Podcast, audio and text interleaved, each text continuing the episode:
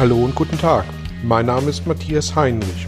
Ich helfe Menschen und Unternehmen seit 2010 mit Coachings und Seminaren über sich hinauszuwachsen. Mein Ziel ist es, Ihnen zu helfen, innere Bilder von bestimmten Situationen in Vertrieb und Führung zu überprüfen und gegebenenfalls nachhaltig zu korrigieren. Kurze Impulse wie der folgende lassen neue Ideen und Inspirationen in Ihr Tagesgeschäft einfließen. Herzlich willkommen zu Ihrem heutigen Belgian-Impuls. Beim Thema geht es um Coaching oder Seminar. Was passt besser zu mir? Der Weiterbildungsmarkt ist schier endlos groß, vielfältig und facettenreich. Und welche Maßnahme eignet sich für welche Zielgruppe? Darauf möchte ich heute gern eingehen. Als ich vor einigen Wochen die nächsten Seminartermine für meine offenen Belgian-Seminare per Mail an meine Kunden versandt habe, bekam ich von einem Kunden, der schon ein äh, Telefontraining für seine Mitarbeitenden sehr erfolgreich bei mir durchgeführt hatte, folgende Rückmeldung. Vielen Dank, Herr Heinrich, für Ihr Angebot. Grundsätzlich ist das schon ein Thema für mich, aber ich würde doch lieber ein situatives Coaching bei Ihnen machen, als ein ganzes Seminar zu buchen. Bitte stimmen Sie doch mögliche Termine dazu mit mir ab. Ich dachte kurz nach und hatte abzuwiegen zwischen einem kurzfristigen Coaching-Auftrag und einer unsicheren Bestellung für ein Führungsseminar.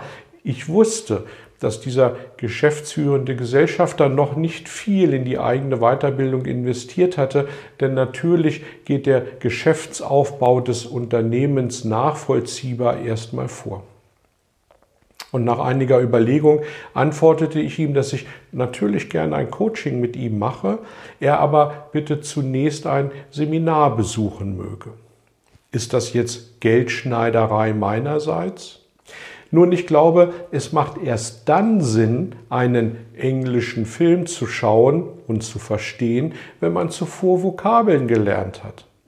Will sagen, ein Coaching macht dann Sinn, wenn in diesem Fall die Grundlagen der Führung in einem Seminar vermittelt worden sind. Alles andere ist meines Erachtens situatives Stochern im Nebel und damit weder hilfreich noch insbesondere nachhaltig, sondern eben situativ. Und deswegen ist die aus meiner Sicht richtige Reihenfolge, und das war dann die Grundlage meiner Entscheidung oder meiner Empfehlung, die ich ihm mitgegeben habe, Punkt Nummer eins.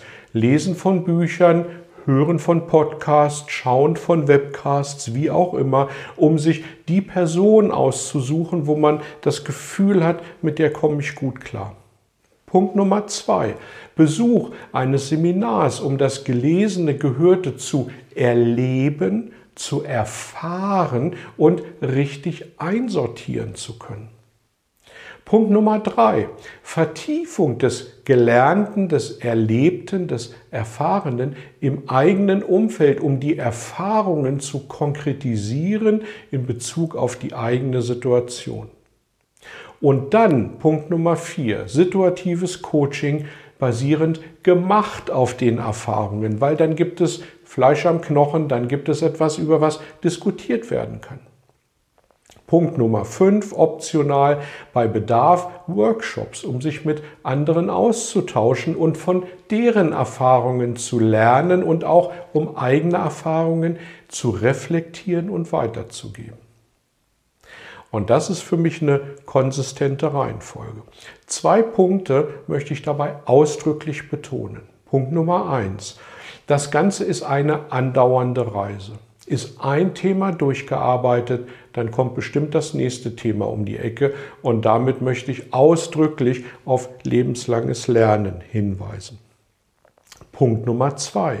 Es macht keinen Sinn, nur Bücher zu lesen, Podcasts zu hören, Webcasts zu schauen oder Seminare zu besuchen. Es muss zwingend und dringend Phasen des Übens im eigenen Umfeld geben. Denn alles Wissen der Welt nützt gar nichts, wenn es nicht in die Anwendung, in die Ausführung, in die Praxis geht. Es fehlt sonst nämlich die, die Erfahrung, die dringend notwendig ist, um Verbesserungsschleifen zu fahren.